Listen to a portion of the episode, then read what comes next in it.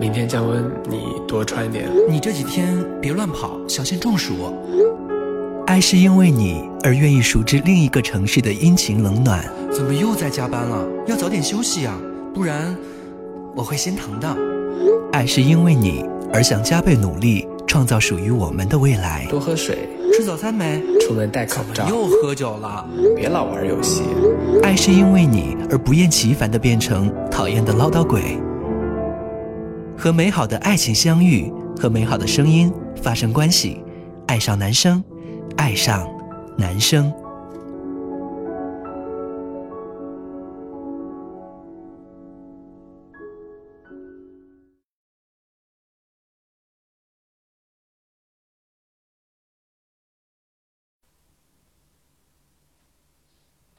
OK，好，好，那我们开始录了。Hello，亲爱的朋友们，我今天是十六岁的 V V Viva，欢迎走进今天节目。大家好，我是十五岁的九比。你比我 你为什么要非要比我小一点？因为我真的真实年纪比你小好多，也没有很多，就是很多呀。那你多大？我是九六年的，我是九九的，比你小三岁呢。天哪，两个不要脸的老年人，女大三抱金砖，我们好配哦。真的，那你快娶我呀！又要搞拉拉链，拉拉链的，对呀。今天我们这一集呢，通篇都是广告，所以大家如果不喜欢听广告的朋友呢，可以继续听下去，因为会把你听睡着的。OK，就很多人听节目就是为了睡觉啊。真的好多人跟我说，因为我前前几天我在看节目的整个后台数据的时候，发现我们节目是从九点半的时候直线上升，嗯然后一直到凌晨一点左右，然后再直线再下来，一直到凌晨四点钟的时候，就差不多可能持续有十五个、二十个人在收听，这样子就是高峰，就是在那个高峰九点半到一点。之间基本上都是飘在上面很高很高的一个，就大家都喜欢躺在床上的时候，然后打开广播听一听咱们的节目，然后再抚摸自己的身体，好像听你的声探音索自己的未来。比较难摸吧？没有很多人听我的节目，然后开始嗯哼嗯哼啊哈啊，对，可以吗？真的可以。那应该是大你不觉得我，你不觉得我的声音很性感吗？那我觉得应该是大猛攻才会这样吧，就听你的声音就比较有那个欲望。你怎么知道就没有女孩子愿 意呢？我的天啊，好重口味啊！他们 啊，你怎么能这样说人家啦？可以吗？可以播吗？应该会被封吧？今天我们这期节目呢，主要是要聊，因为我的节目，我不是我的节目，制作节目做太久了，我制作的一部剧终于要上线啦，鼓掌。哟，什么剧啊？名字叫做《仅剩一口的青春》。我去年的时候跟大家有在聊过，在去年我做过一期节目，说想要做一部做一个腐剧，一个耽美剧。然后当时呢就聊了很多圈子里面的耽美剧啊，这个样子那个样子，这个样子那个样子。嗯然后结果到最终我说我一定要做出来一个好的一个耽美剧，告诉大家什么样子的。结果被广电局剪的 不像耽美了是吗？剪成了一个青春片。把美剪去了。对，然后后来我想想，嗯、耽美之所以是美，就是因为大家有很多的意淫空间，所以有很多的时候呢，大家全凭自己的想象力去勾勒他们两个的故事就 OK 了。嗯，那我就不用看剧了呀，我就自己想就好了呀。不，今天我们的节目就要让大家看剧，八月十三号在优酷独家上线，《仅剩一口的青春》，Viva 制作，上面会有你的名字吗？当然会有我的名字。在哪里？片头。片对啊，片头的时候，总策划人呃樊金泉，哎呀，好多人都不知道我的真名字耶，好害羞。樊金泉。，对，然后还有一个名字啊就编剧樊金泉，还有一个地方大家一定要注意一下，哪里演员有吗？友情出演。你有友情？我的天，你有出演？对啊，演什么？妈妈桑。就在里面演一个最重要的一个，其实。前面的十几集都不太重要，最重要就是后面那几集我出来了，就是前面他们的目的就是升级打怪的目的，就是为了见到我，你是那个怪，不是，我是那个雅典娜。你是那个雅典娜旁边卖煎饼果子的。对，然后这个主要讲述怎怎么说呢？就是总的故事就是讲述一个年轻人，五个少年，五个高颜值的少年，都是我的签约艺人，大家也都看到过。然后呢，他们想要去追求梦想的这样一个故事。他们都九五年、九七年、九八年、零零年的，非常年龄非常非常小。然后呢，长得也非常非常好看。然后，所以大家只刻他们的颜值，应该也能刻得下去。但是最重要一件事情，也是我们今天要聊的一个主题，就是在你的青春当中，有没有遇到过比青春、比初恋更动人的一段青春的伴侣也好，友谊也好，甚至是男女之间也有可能会出现这种关系，就是它不是恋爱，就是恋爱未满，但是又有达以上的这样的关系。嗯，对，其实，在你的生命当中，应该会遇到很多。呃，在我记得我第一次出现的时候，应该就也就在六七岁的时候。六七岁，你好早熟啊！没有，就是那段关系怎么说呢？就是，呃，有一个很好很好的朋友，你甚至都不知道恋爱是什么感觉。然后你们两个玩的特别特别好。然后我当时应该是在我姥姥家还是在哪里？然后，呃，我们两个就基本上我吃完饭之后就去他家找他，或者他吃完他先吃完饭就回家来找我。完了之后一直在一起玩，不管是玩什么，一起看电视也好，一起写作业也好，一起聊天，一起出去什么偷东西什么干嘛的也好，反正就是你会觉得哎。在一起就是非常非常好的朋友。等到暑假结束的时候，你要跟他分开的时候，就特别特别的难过，特别不舍。对，特别特别的不舍。那种难过真的让你觉得，你现在想想那是失恋的感觉。你现在想真的在那个状态下那是失恋的感觉，就会特别特别的难过，你不知道怎么去排泄，就那好几天都不想吃饭，就是觉得有那样一个朋友在你身边，然后天天跟你一起玩的一个朋友，你现在忽然间要离开他了之后，你会觉得，哎，我以后该怎么办？然后你最不舍得的不是这个假期，而这个假期当中有这样一个朋友陪着你。啊，好感动的感觉。对啊，然后就你就会期盼着赶紧的再放假，然后能够再见到他。然后呢，再放假还会再想起他吗？可是你知道，小孩子长长得太快了，嗯就是你可能再过个半年以后，你再见他的时候，然后可能你们两个感觉就不太一样了，因为他的生命当中也出现很多人，嗯然后你的生命当中也出现很多人，而且他也变了样子。对，人也都变了样子。可是你就知道，你当时记得他那个样子，你在对他那个样子的那个时候呢，你们两个是没有间隙的，然后可以聊得很好。可是忽然间你也变样了，他也变样了，两个人开始有陌生感了。嗯，然后我前一段时间其实去我去去我外婆家里面，我还真的见到了那个人，已经结婚生孩子了，一个一一个虽然我也不知道管管她应该叫妹妹还是叫姐姐，我也不知道她比我大比我小，反正就是见到她之后，然后就唏嘘寒暄了一下。哎，她是女的对，一个女孩子，哦，我一直以为是男孩子。一个女孩子，一个女孩子，嗯哼对，女孩子才有友情啊。OK，好的，在在你这里成立的。我们之间没有友情吗我们是拉拉 land，拉拉岛，？OK，拉拉帝国。对我是女孩子。对，然后就真的过了那一个暑假之后，后面再见他，就那种感觉就全然都没有了。嗯，然后第二次出现的时候，就是在初中的时候了。我还记得他的名字叫小龙，是不是一个？听这个名字真的是全世界好多叫小龙的人，对叫小龙的人？而且叫小龙的人通常长得都挺帅啊，他还真没有，他 长不配叫小龙。长得瘦瘦弱的，像一个小弱鸡一样。我估计他爸妈就是觉得他长得像一条小弱鸡，然后就觉得你应该抓梗一点啊，你应该那个粗壮一点啊，所以管他叫了小龙。他应该叫小蛇，小蚯蚓，好有画面感啊！你是有看到什么是吗？他真的是很瘦，嗯，很小。然后当时我那时候个子已经很低了，我一米四八。在初中吗？对，我记得特别清楚，我一米四八，他大概有一米三八。你们俩真难兄难弟啊！对啊，我是排在大概男生的位置，排在中前的部分的四、第四、第五、嗯第五、第六吧。他永远是排头兵。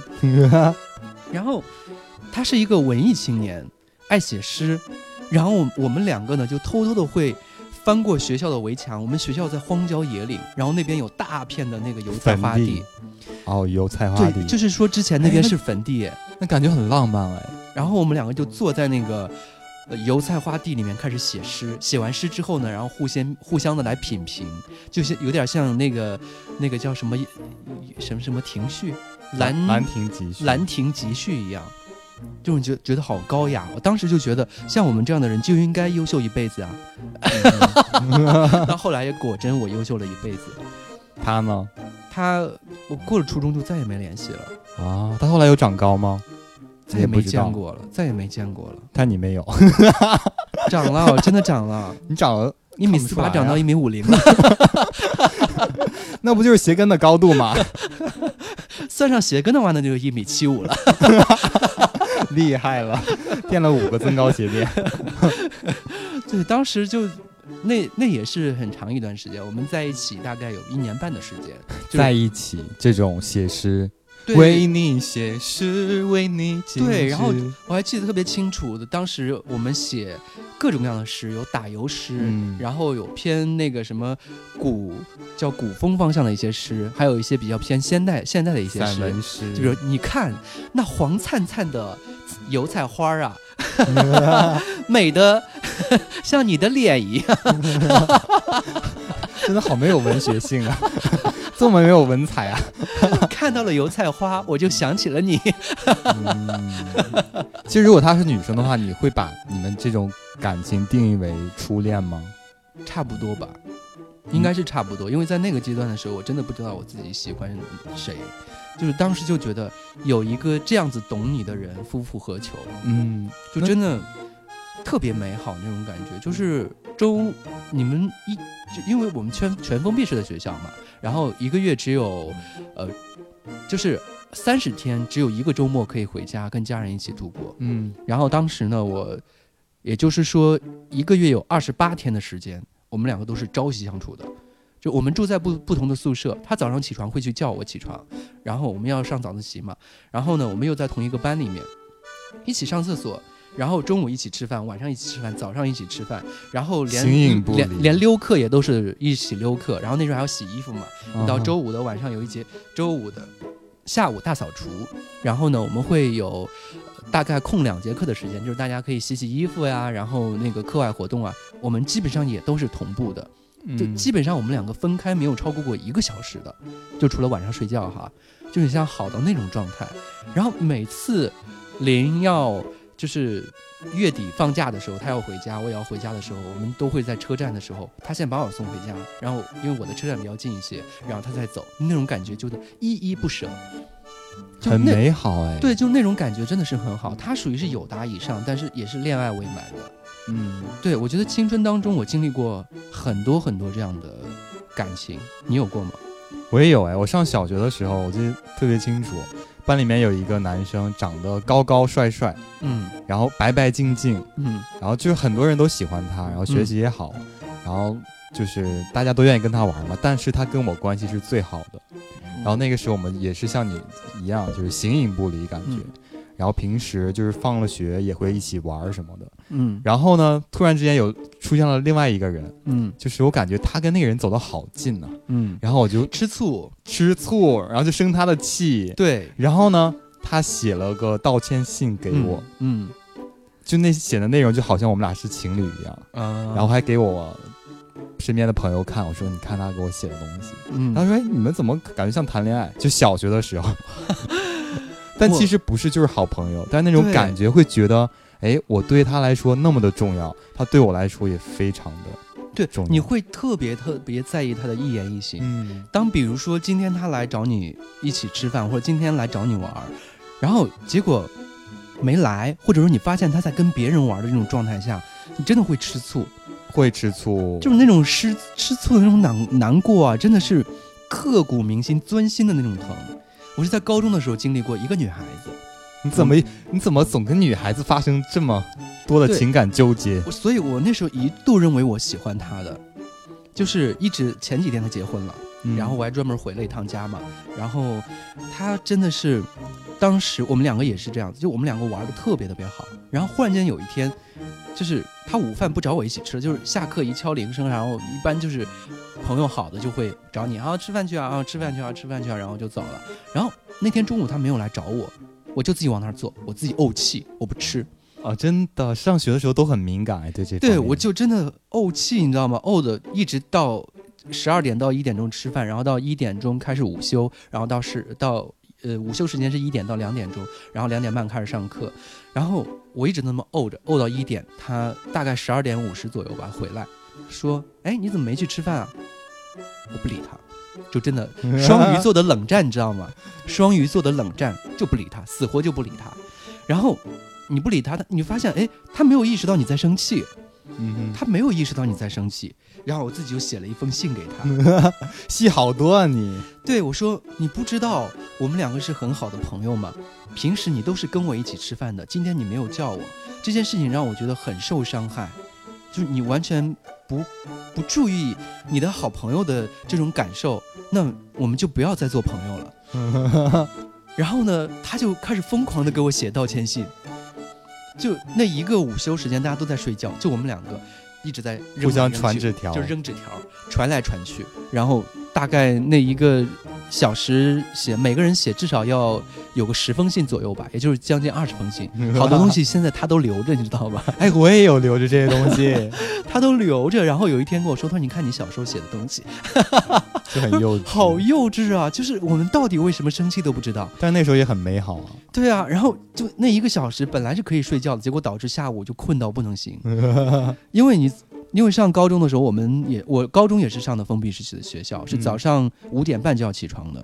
就五点二十要起床，五点半要进班里面，然后六点半开始跑操，然后到一直上到七点半好像，然后就开始吃饭，一直然后八点半开始上课，这样子就是早上起的特别特别早，然后晚上有晚自习，晚自习会一直上到十点钟，就每天睡觉睡得很很短哎时间。对，所以就只有中午那个一个小时你可以睡一会儿补补觉，然后你们为了彼此不睡觉。对的，然后这样的事情发生过很多很多次，都是你耍小脾气。是吗？没有，也有他的，也有他耍耍小脾气的。你们就是拉拉爱呀。然后后来，其即使是我知道了自己的性取向以后，然后他也谈恋爱了以后，我们还发生过这样的事情啊。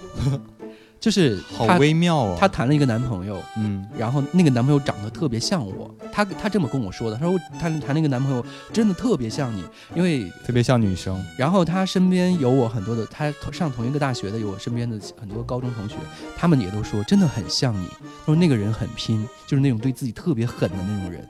然后不管是长得气质以及就是做事儿的方式方法态度都很像你。然后。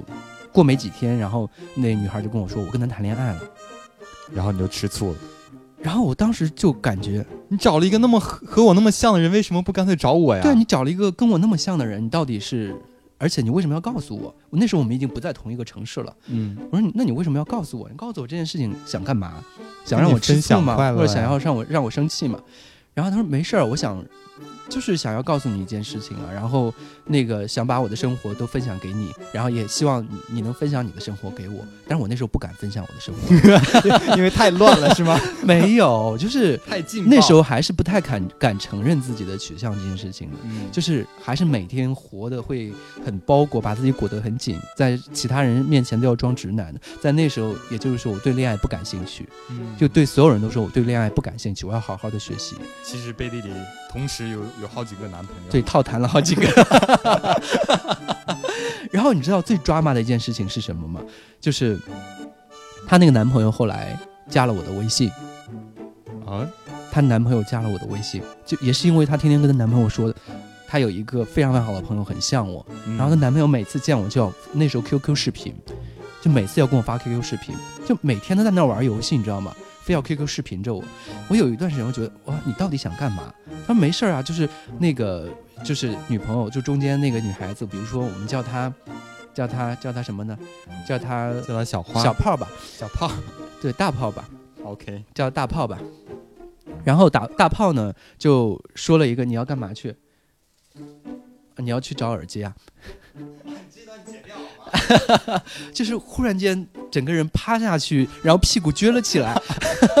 我以为你干嘛呢？我听见你的声音，我感觉我快聋了。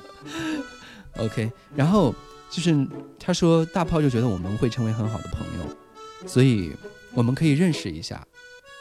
然后也就大概过了过了三个多月吧，就那年暑假，他说我暑假的时候想要去开封。我们我可以去去你家住吗？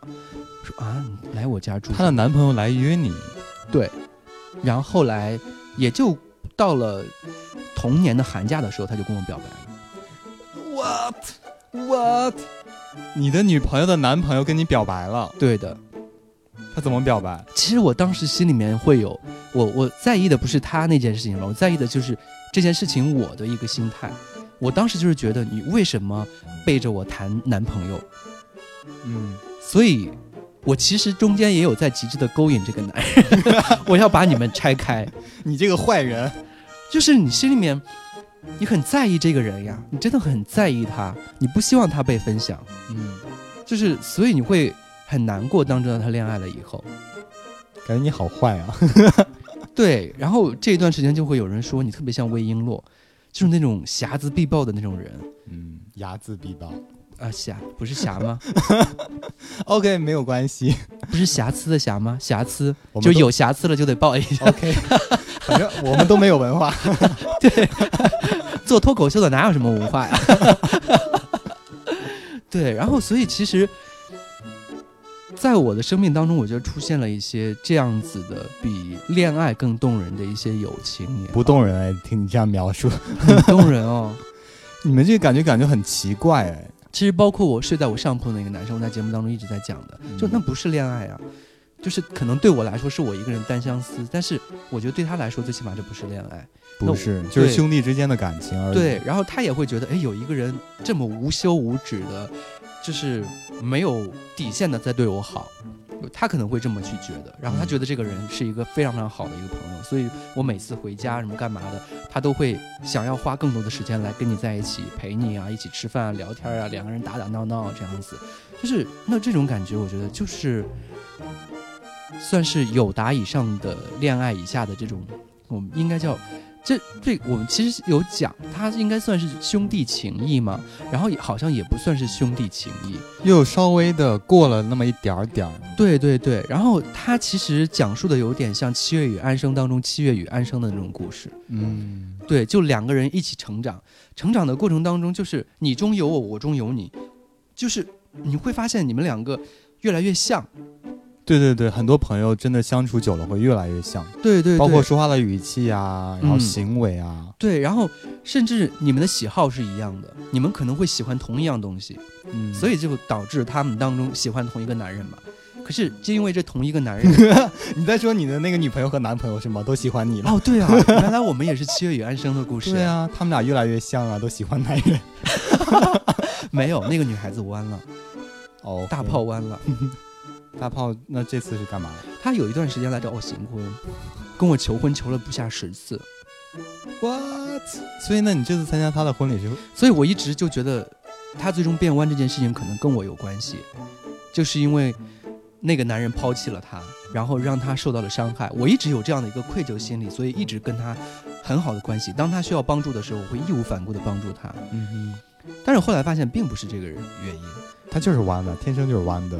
没有，他是是因为追他那个女生太愿意花钱了，又给他买了房，又给他买了跑车，LV、Prada，然后什么乱七八糟的这些东西，他每个月的生活费要将近十万块钱，然后带他去迪拜，带他去法国，带他，然后他基本上所有东西都是去香港买的，所以我觉得，如果要是现在有有有一个男的这样追我，我也弯呀，对，这样我也会弯的。对 我这个钢铁直男，我也会弯。对啊，就是说起来，我们就算是底线都已经非常非常高的这种人，对不对？没有，我底线很低。你不要自己破功了。我这找这都找不着对象，好吗？底线高怎么能行？然后他忽然间就跟一个女生在一起了。嗯，那女生的确很赚钱，一年挣个小一千万没啥问题，又就就就有牙科医院什么之类的。嗯，然后。他忽然间跟我说：“我们两个结婚吧。”我当时哎，你干嘛找我结婚？”他说：“我跟一个女生在一起。”我说：“你干嘛要让我也成一个同夫啊？” 好可怕你！然后，然后他说：“敞开大屌，说亮话。”我知道你喜欢男生。她知道她男朋友追你的事情。后来她说，校园里面都传遍了。她说有一段时间她都不太理解这个男生为什么莫名其妙的就是对她冷淡了。嗯，就也莫名其妙的，就是也没有说分手，就那么也不找他了，也不聊天了，也不联系了，就给他发微发那时候还没有微信，发短信也不回，发 QQ 也不回，就是打电话也不接。他那段时间一直以为他就是在辛苦的学习，努力的在学习，所以就没打扰他。可是过了一段时间，发现哎好像不太对，这不是男女朋友之间的关系。然后再去找他的时候，然后这个男生就跟他说：“我觉得我们两个更像朋友。”就以这样的方式跟他分了手，嗯，然后当时他还挺受伤的，然后后来发现那个男的的 QQ 空间和朋友圈发都你的照片，没有，那个男生应该也挺保护自己吧，嗯，也没有发过，因为我们两个都没有在一起啊，就我们两个唯一就也就是睡过而已，OK，睡过发生了什么？就什么也没有发生的睡过，嗯哼，就当时是在我去南京出差，然后呢，他正好那时候他是一个舞蹈演员。然后呢，正好他在南京，然后当时整个屋的舞蹈演员睡一个大通铺，我们就那么睡了一觉啊，那就还好哎，嗯，可是他又想亲我，被我言辞接受了，翻个白眼儿，亲就亲了呗，怎么亲的？舌吻吗？没有，就是亲了一下脸颊而已。哦，那感觉也是很那种很小清新、山楂树之恋的感觉。对啊。对，所以其实我有见到他之后，我觉得哎，有一点点心动，就是他比我想象当中要更干净一些。嗯哼。然后，但是走了之后跟你不像是吗？没有，就我也很干净。就是我想象的，就是一般情况下，就是跳舞的男孩子和女孩子，很多时候就是属于比较 open 的那种类型吧。就毕竟在那个时候没太接触过那个圈子，然后就觉得大家穿衣服啊什么都很风骚，我觉得那是生活一定会很乱。所以我当时一直都觉得啊，他这么天南海北的，天天跟着舞团在跑，那一定是那种随时随地找身边朋友解决一下那样的人。毕竟年轻气盛嘛，我也是这样子，大家互相理解一下。OK，就说你自己就好了，不要说舞蹈演员。对，后面那句话是假的，为了节目效果。然后就，反正就就就那样子，然后见了面以后。我当时有感觉，我说要不要尝试一下，自己有纠结大概一星期的时间，然后呢，他跟我说我不要，他跟我说他拒绝了我。这时候，我当时觉得啊，什么鬼？你追我追了一年多，当我要接受的时候，你拒绝了。然后后来发现，哦，可能他毕业了，就是选择的空间更大了一些。嗯，就是也有可能见了我之后有点失望，就是这个原因好吗？可是那那你为什么在那个时候还极致的那么对我好，带我吃各种好吃的，还想要吻我？就是一时兴起啊，情绪到了呀，就是为自己这一年半的时间画一个句号。对，我和你吻别，没有吻别，就好悲伤啊，还好啦。就这种见光死的事情，虽然在我身上发生过也挺多次了，但是就这一次让我觉得，好像也没有什么太特别，很特别啊！毕竟他是你女朋友的男朋友啊，曾经对，毕竟我们之间是山楂树之恋的感觉，没有，不要玷污了山楂树好吗？嗯，那可能我们就是像富察侍卫和 没有 没有，不要这样说。我现在正在追这个剧，我很喜欢。那我们可能就像雍正和那个皇后一样，就是你总得让我有一个比喻吧？你不要这样像那个一口青春一样，一口青春没有爱情，没有爱情。对，他讲的是什么？就是纯学生，讲述的就是两个男生，然后从刚开始第一次见面的时候，然后就发现，哎，我们之间好像有有一种。特别的情愫，有一种特别的感觉，我就是想要接近你。然后另外一个人就是我好讨厌你，但是我又觉得你这个人。就是又想要走近你，你会有种感觉，就是你远远看这个人，觉得这个人哪一点都不符合自己交朋友的标准。嗯，可是你就是对他会很好奇，会有一个点来吸引你。对，所以两个人呢是属于极致的两个人。然后剧中两个艺人都是我的艺人，一个就属于是那种比较张扬的这种类型的。是谁？就龚瑞，就是呃在剧中呢叫做秦毅。嗯，然后呢，他属于是一个富二代的这样一个设定。然后呢，就是为了追求自己的音乐梦想，就跟家里面断。绝关系，自己在餐馆里面打工，他属于是那种人生得意须尽欢的这种人，所以他疯疯癫癫的。但是其实，在他内心深处存存在一个小弱点，就是他希望被看见，因为在他从小的历程当中，就是呃，他爸他妈都很会赚钱，可是没有人会关注他到底需要什么。然后他真正的生病的时候，或者是说那个学习的时候，或者是说当他需要的时候，父母永远说给你钱花去吧，买去吧，那么干嘛？就是永远就是觉得有钱就能解决一切，但是他更需要的是爱和关注。然后，所以他忽然间就发现，哎，音乐这件事情可以给他得到关注，所以他就疯狂的想要去去玩音乐，嗯，就就就就追求音乐去了。然后疯疯癫癫的，也特别不专业的，就那么组建了一个乐队，然后唱的歌极其难听，所有听的人都是捂着耳朵溜走的。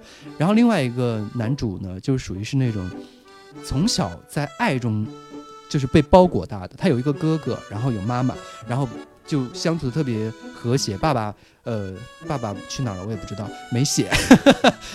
然后你不是编剧吗？先编一个。然后他妈就特别的爱他，然后家家里面。他因为是老小嘛，所有人都是用爱包裹着他长大的。然后他又学习很好，又很懂事儿，然后身边的同学呀、朋友啊、老师啊，也都是基本上给他目光、给他关注长大的。可是家里面比较穷，但是你知道，他这个设定是比较像我的，就是一是家庭穷这件事情比较像我。OK。第二件事情就是，从小我是从高二的时候忽然忽然间意识到，我觉得我自己活得有点累，就是我在高二之前一直都是乖乖。就是乖乖孩子的这种感觉，就学习特别好，拿奖学金，在班里面前几名，然后老师、同学、所有人嘴里面你都觉得啊，就是他特别特别好，学习特别刻苦，然后特别的懂事儿，特别的听话，然后回家拿到成绩都是啊，这就是别人家的孩子，就是别人家的孩子。可是你知道，这种感觉不太好，就是你永远活在别人嘴里面，可是你自己知道你不开心。你真的活得不开心，你自己知道你自己也有其他的那些欲望。当你看到别人在比如玩游戏的时候，你想去玩的，可是你因为你的好孩子的这个标签，你不能去玩。对。然后你其实，在周末的时候也想出去去游游泳啊、钓钓鱼啊、跟别人疯跑啊、跟一群小孩捉迷藏啊什么干嘛？这些小孩子、普通的小孩子或者所有的小孩子都在过的童年，你也想要的。可是你冠上了一个好孩子的标签，你不能去做这些事情。你只能在家好好学习。对你只能在家练字儿，好好学习，帮爸妈打扫，帮爸妈做饭、刷盘、洗洗碗等等。因为你是一个好孩子，所有人对你的期待已经把你架在了好孩子的这个标准上面去，压力特别大。对，压力特别特别大。其实钟意在这部剧中当中就是这样一个设定，所以他是遇到了秦毅之后，然后才发现原来人生还可以这样活，所以他决定。要以另外一种方式来过自己未来的人生，所以他不断的在变化，然后从自己的那个小躯壳里面，然后走出来，走出来，走出来。而秦毅呢，就不断的在往他那个方向去走，就是你不能为一个人活着，你要懂得去为身边的人去活着，你要去照顾身边人的一感感受，你要有一个团队的精神，你要去让爱你的人不能失望。所以两个人就互相的走近，互相的吸引，一起组建了这样一个乐队，最终一起去参加比赛，然后层层的往下去。叫升级打怪，然后最终一起出道这样子啊，那就是这个剧里面你说是剪掉了很多耽美的元素嘛？嗯，那刚才讲的都是能播的，不能播的是什么？其实。呃，在剧中我写的尺度本身就是非常小的，就是按照广电能过的这种标准。我因为我觉得感情这件事情不是真的只有在床上噼里啪啦，像那种你是男的我也爱那种 low 爆了，就是各种的床戏，就那个大家想看看 G V 就 OK 了。嗯，就是我想给大家拍的，因为我在节目当中一直在强调一件事情：校园恋爱或者是说初恋真的是一件很美的事情，大家一定要去恋爱，一定要去恋爱。然后。因为你真的到了就九比这个年纪，你再去恋爱，九比还可以去老年大学。对，你会发现恋爱当中会有很多的杂念在里面的，就美。就 我没有杂念好吗？你会考虑他的工作，你会考虑你们彼此的生活，甚至你会考虑距离，你们两个多久能见一次面，甚至你会考虑哎。这个人他是不是真的想要跟我一直待下去？等等这样子。嗯。但是初恋这件事情没有这种考虑，因为在校园的话，就是每天都能见到啊。对啊，大家都知道我们什么时候要毕业，毕业了之后，而且我们是在同一个地方的，就是我们没有经历过未来，我们不知道未来，我们对未来什么样子完全没有过想法的，所以我们觉得我们的未来一定会在一起的，所以这种恋爱就是属于是中二的恋爱嘛，但是就真的很美好。对，而且不知道未来才能更好的活在当下嘛。对的，然后所以其实我我让大家多去尝试恋爱，就是要这样的一种感觉，就是你在青春的时候，就是要去多经历一些没有结果、没有未来、没有后果的这样的事情。然后，那你等到某一天活到像九比那么大的时候，九比刚十九岁，刚刚节目前不是说了吗？回望自己的青春，你才会发现，哎，好像我的青春一片空白，没有那么的失败。我现在回望自己青春，我就觉得没有那么失败。嗯，因为我还好，在我高二的时候，忽然间意识到我需要来为自己的人生负责任，然后开始猛谈男朋友。没有，到恋爱肯定有谈，但是就开始变成了一个。就是为自己而活的一个人，嗯，就是我想做什么就去做什么。初从初二的时候，呃，从高二的时候开始学艺术了。其实我之前都没接触过艺术，我只是觉得我有这个天分。后来发现我真的是有这个天分，嗯。然后这个是真的，然后这个我认可。从那个之后呢，我才开始去接触了音乐呀、舞蹈啊，然后包括主持啊等等所有相关的这些事情，开始专业的去接受训练，然后又开始去考上了自己想要。虽然不是自己想要的大学吧，但是因为那是我的家庭，因为家里面比较穷嘛，嗯，我只能考河南的大学，因为河南的大学我一年学费只要四五千块，我如果考中传什么，一年学费要一两万块。只要我家特别穷，就是那个牛啊，卖出去之后只能挣个三四百块，但是有一千头牛，没有牛，我们家没有牛。忽然间发现，哎，我说不下去了，你们家又不是农民，哪来的牛啊？想了半天，我我小时候的确是放过牛的。OK，对，然后真的是家里很穷，我就觉得，我既然选择这条路，因为其实你上普通大学的话，学费只要三四千块钱就 OK 了。嗯，就哪怕去上外面的，像北京、上海的一些学校，普通的专业的话，应该也只需要四五千块钱就 OK 了。可是艺术类院校的学费非常高，我前段时间听他们说，现在好像成立了一个什么什么学院。浙江传媒大学的什么，呃，什么嘉定还是什么乱七八糟的，反正就在江苏的一个小城市的一个分分校，嗯，学费一年学费五万八，谁能上得起啊？我的妈！很多人都能上得起呀，学费五万八，就是就是富家子弟吧？你想想，像我们家这样的，一下子好几个孩子，哪里有好几个孩子？对我们家就真的好几个孩子呀。OK，对啊，所以你想想，一个五万八。四个孩子就二十多万，三十万了。对啊，四六二十四嘛。好，数学不好，不要算了吧。四六二十四，二十四再乘以四，因为你得上四年呀。然后四四一十六，二四九十六万，上四年大学。但你们不是一年出生的呀？想想你现在，比如拍一个剧或者演个戏什么的，就能挣多少万啊？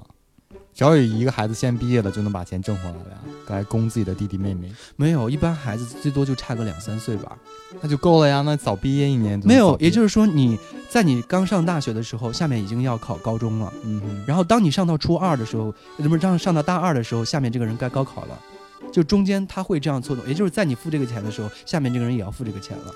但也不会所有人都考艺术院校吧？反正就真的好多钱啊！我们穷人是考不起的，我只能考我们当地的一个学校。然后后来我以文化课超过二本线的成成绩，然后再加上专专业课考了一个二本学校。嗯，就是我用我的文化课就已经能上二本了，结果我是一个艺术生进去的，我就觉得好亏哦。但是没办法，还好，反正进去了之后还好遇到了几个对我很好的老师。嗯然后。我刚才在讲什么来着？不知道那个 这个主持功底看上去好像也不怎么样啊。还有我的前开门聊晕了，我的前开门开了。我说怎么聊着聊着聊没了？有一股瘴气散散了出来，让我瞬间失去记忆了。可怕，对，反正就是在那个时间阶段的时候，我才开始去接触接触这个艺术，这个这个圈子，这个群体，对，就和剧中的人一样，对，然后我才会觉得，你一定要为自己去活的，如果不为自己去活的话，你这辈子会。有很多的遗憾，我现在回望自己青春的时候，觉得哎没有遗憾。但是我那天我们跟百邦妮，就是奇葩说百邦妮老师是我们的文学策划嘛，然后百邦妮老师我们一起在聊天聊这个剧本的时候，当时他就说，他说真的好多人的青春都是有遗憾的，就多多少少都会有遗憾的。我们如果能把这个遗憾拍出来，就会很美。然后我在这部剧当中设定的一个状况就是。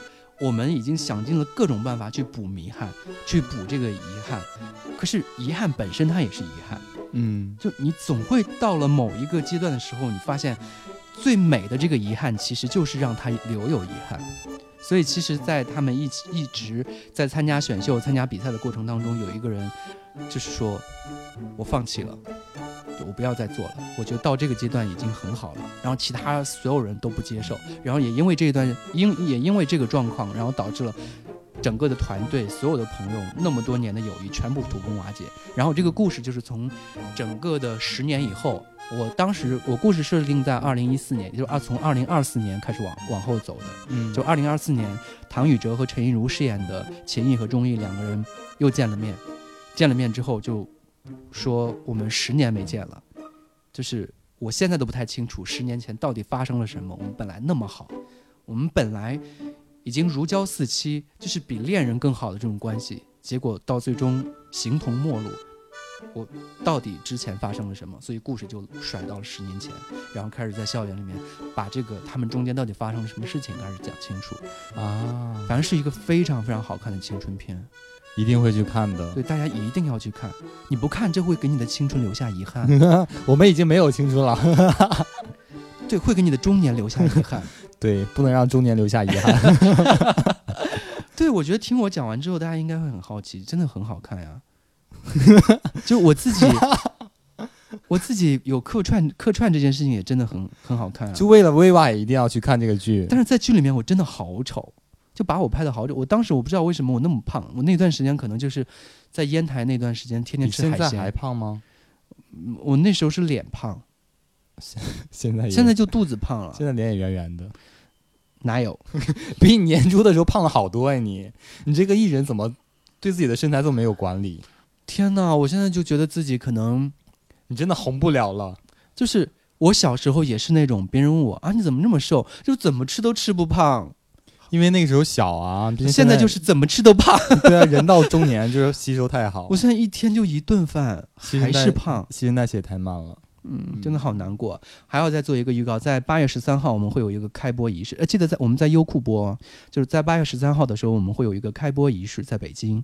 在北京的朝阳区，然后呢，当天我的演员、我的艺人以及一些知名的编剧导演，我们会举行一个盛大的 party。那大家如果想要参与的话呢，也可以来进行报名。然后呢，到在我们仅剩一口的青春的官微下面私信也好，或者是说那个留言也好，到时候大家关注一下这个报名信息，我们会做一个招募。我们现场会招募一百个粉丝来到现场和大家和我们一起来共赏我们的这部片子的第一集。第一集，对我们当天开播嘛？第一集有你吗？第一集没有呀。嗯，但是有我的名字呀。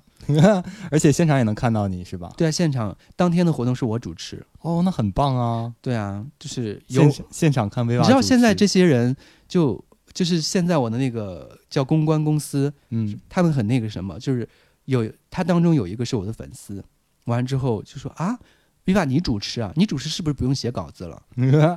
然后你知道偷懒。对啊，那你主持是不用，是不是不用拉流程了？那你主持是不是不用写介绍语了？你主持就不用请我们了吧？不用请我们公关公司了？对啊，我当时问我说是不是我主持你们都不用来了？我自己一个人在这儿就可以了，就真的是偷懒。所以大家也可以去现场，因为其实，在去年的时候，我在那个地方有做过一个演讲，嗯，叫十八二十八，是在同一个场地，叫一空间。我在那个地方作为十八岁，因为我去年二十八嘛。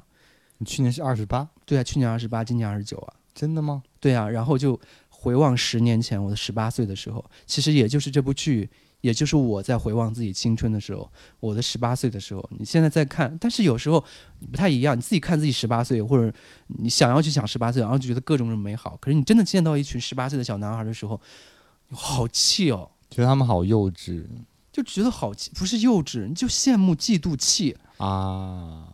就是凭什么他们怎么吃都不胖？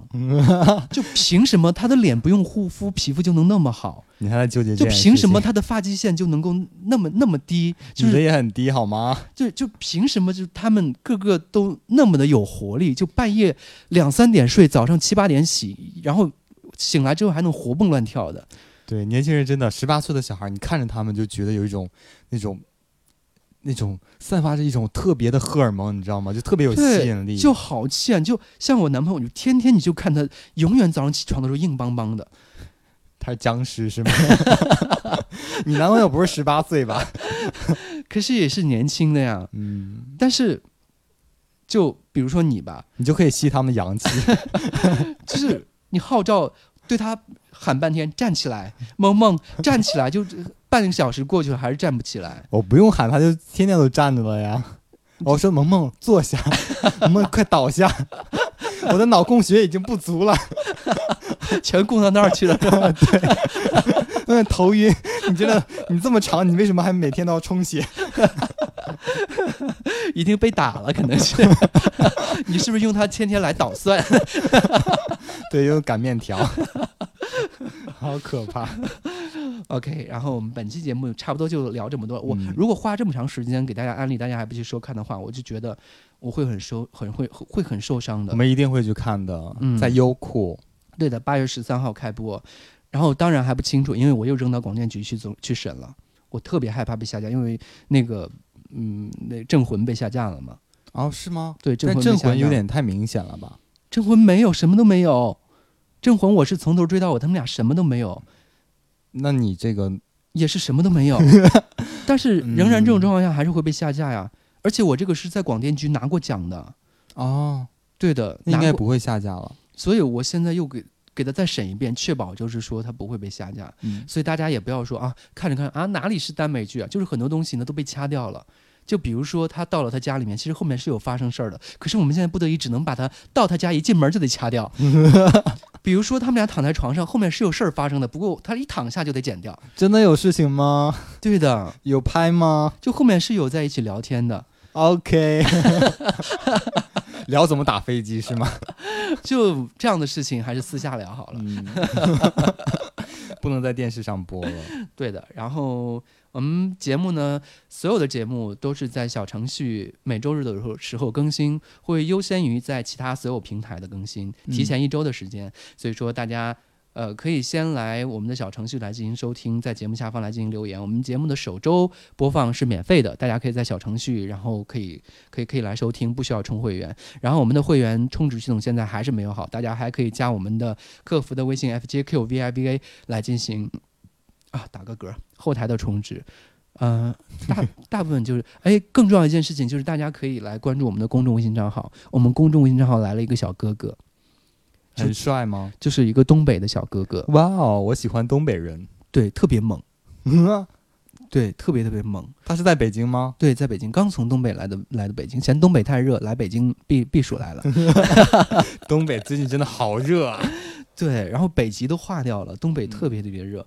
所以，所以大家要多来我们的公众微信账号 G A Y F U N N Y Gay Funny 爱上男生 FM 和小哥哥来进行互动。小哥哥写文章特别特别棒，比你还棒吗？就是我写文章不算棒了，我是说的比写的好。OK，对，然后唱的比说的好。OK，不想再继续长得比唱的好。OK。有没有觉得想打就打特别的押韵，双押，skr，skr，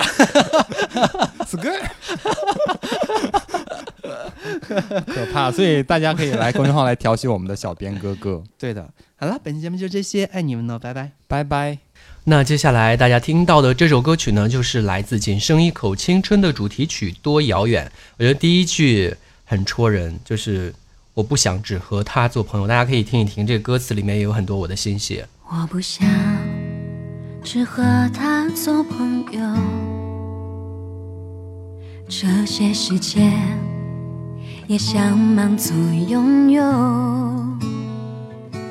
却为何每次加倍快乐都沉默对我说，他不是普通。那一个，可是后来，可是后来，可是后来，他终于明白，他的存在才让我整个故事徘徊。可是后来，时光是迷途一场意外，而青春一口不舍的酒，他心里迷惑不解。我还是为爱去孤单，可是后来结局要开口才会明白，他生命是场旧世界，逆流走出灯光，当过去，当相遇多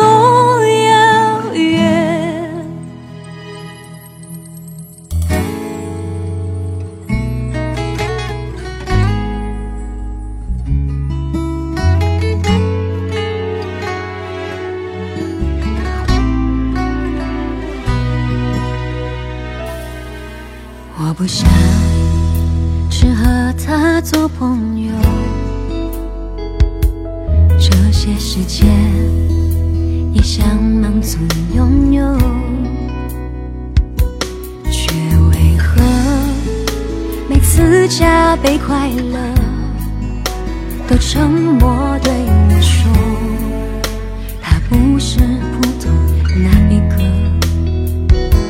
可是后来。可是后来，可是后来，他终于明白，他的存在才让我整个故事徘徊。可是后来，时光是而青春一口不舍的酒，他心里迷惑不解，我还是为爱去孤单。可是后来。结局要开口才会明白，他生命是长久时间，逆流走出灯光，当过去灯相遇多遥